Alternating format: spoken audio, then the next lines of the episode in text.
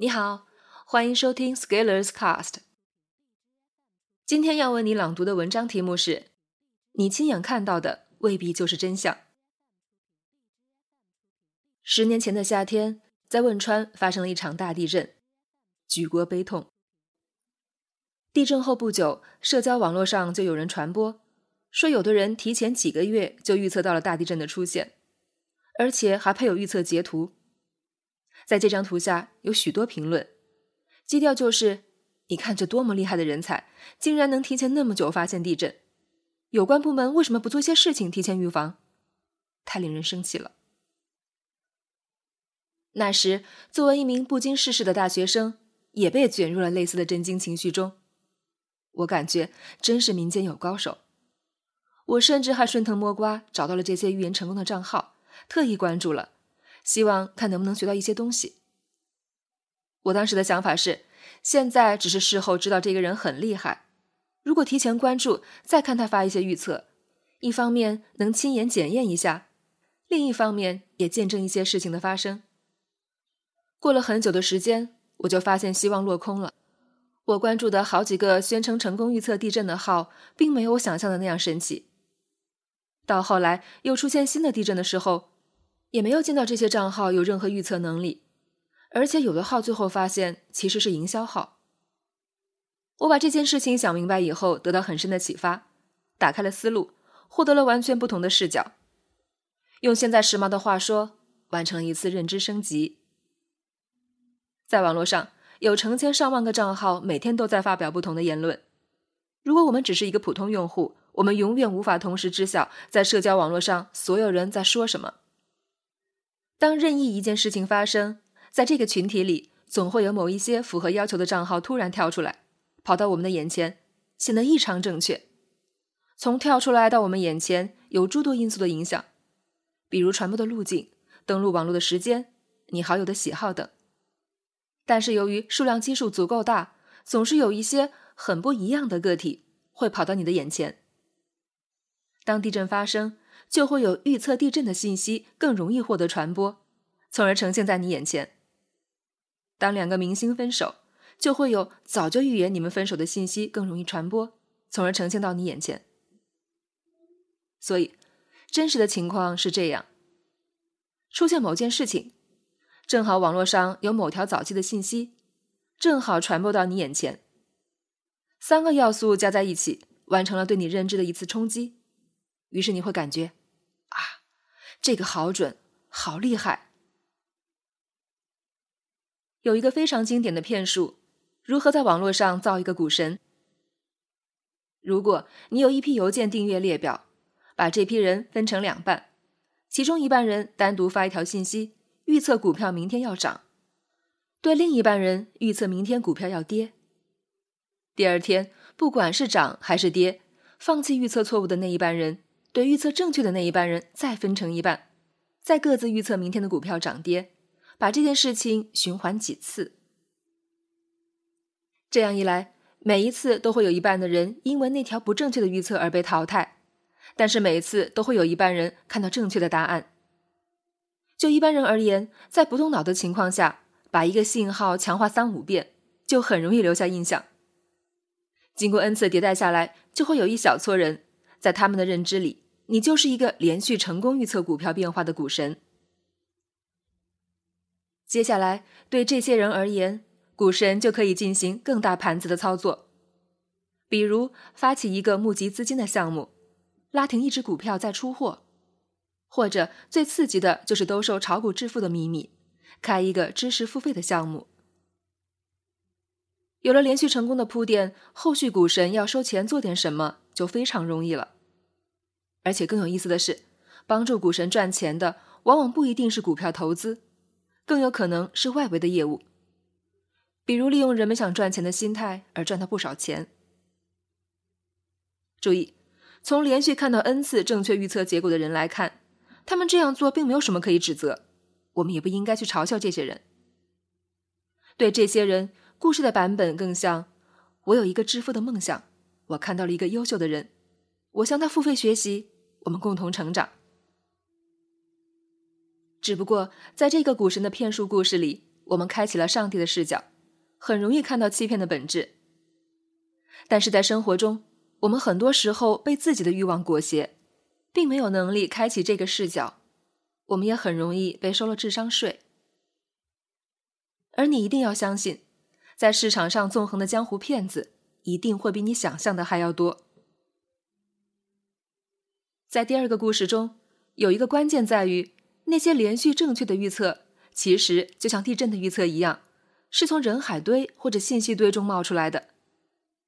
骗子其实是站在上帝的视角操纵这些信息，我们很多人只是在人世间芸芸众生的一个小分子。出现一次地震，总是会有几个社交网络的评论正好能对应上。股票预测飞涨即跌，循环几次，总是会有人连续几次看到正确的预测。这些幸存者偏差总是在影响我们的认知，所以你看，这可是你亲眼看到的，但是可惜，这未必是真相。再推广一下，我们现在在社交媒体上看到的信息，在传播到你眼前的时候，有多少带有类似的“正好凑巧碰上了”的属性？我们看到了一个人的成功，在其背后又会有多少带有“正好运气好的”成分？于是，就到剩下的这个问题：当你知道这一切的时候，你是愿意做那个沉迷在局部里的人，还是愿意获得更全局的真相？必须要承认的一件事情就是，我们很多人都想做那个股神。收智商税是一件非常高效省事的赚钱模式，尽管有很多人批评他，但是很多人又从心底又喜欢他，因为成本低，收益高。自古以来，收税的权利只有暴力机器才有。到了知识经济时代，通过信息就能收到税，而且这项税还没有被国家独占，是多好的一件事情！我的观点是，我们其实不要害怕去承认人性中恶的那一部分。我们要想的是，假设这个世界人人都想要做一个设局的股神，那我们怎么在这个世界中构建出信任？首先，从个人角度而言，尽量克制自己的造神倾向，除非你真的是神。我们大多数人都是凡人，只是坚持做了一些事情，有了一些机缘巧合，获得了一些优势。但是客观的认知，到底哪些是自己做的，哪些是时代赐予的，并没有那么容易。人在获得成就的时候，由于获得了太多的正向反馈，比较容易膨胀，从而认为自己无所不能。尤其是在社群建立以后，你会听到很多认可你的声音。就像第二节里的股神，如果把那些信徒拉成一个群，那每天看到的简直就是山呼万岁。在情绪上，尽管我们可以很高涨，但是事实上是什么？我们更要关切。如果我们在真实的世界里并不是无所不能，并不是万岁万万岁，那这个不一致性最终就一定会暴露出来，只是时间长短的问题。凡是不能持续下去的，都会灭亡。其次，通过持续的时间来检验一致性，直到自己能接受的程度。人性是很复杂的，而且人性还不能考验，因为考验会让人性变形。所以人性只能用时间来见证，用精力去淬炼，并且用信念来相信。如果一个人经历了很长的时间，表现很稳定。言行比较一致，那么可信程度是不断增长的。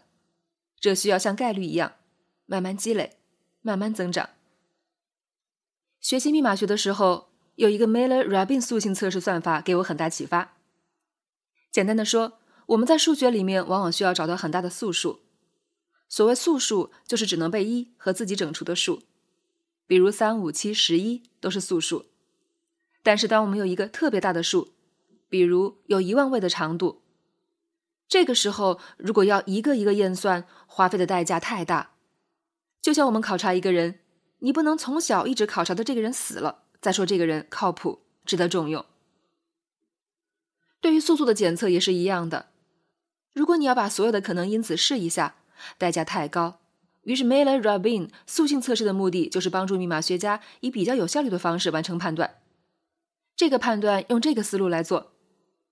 选择某一种方程，先随便找一些参数，用这个来检验素数是不是通过了验证。如果通过了，那说明是素数的可能性增加了，比如百分之 x。然后一旦通过，马上修改参数进行下一轮的测试。如果这次又通过了，是素数的可能性又增加了百分之 x。持续这个测试的过程，当重复的次数足够多的时候，一个数不是素数的概率会降低到四分之一的 n 次方。也就是说，我们如果想要节省效率，那么总会存在一丝可能。这个素数有可能是个假素数，但是假如我重复测试的次数足够多，持续的时间足够长，那么可以把概率降低到我能接受的值以下。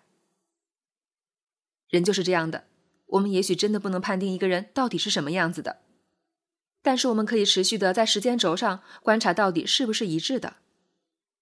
这其实说的是持续行动啊，路遥知马力，日久见人心，这需要时间的积累。而短平快几乎是无效的。在我自己的持续行动中，我形成了一个信念：我要用自己的努力去获得世界更大范围内的真相，哪怕这需要花费我更多的脑力与体力的代价。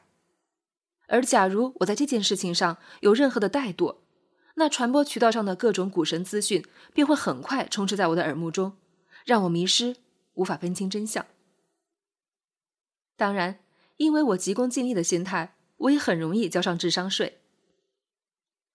我相信我自己值得获得这个世界的真相，我愿为此付出自己的努力。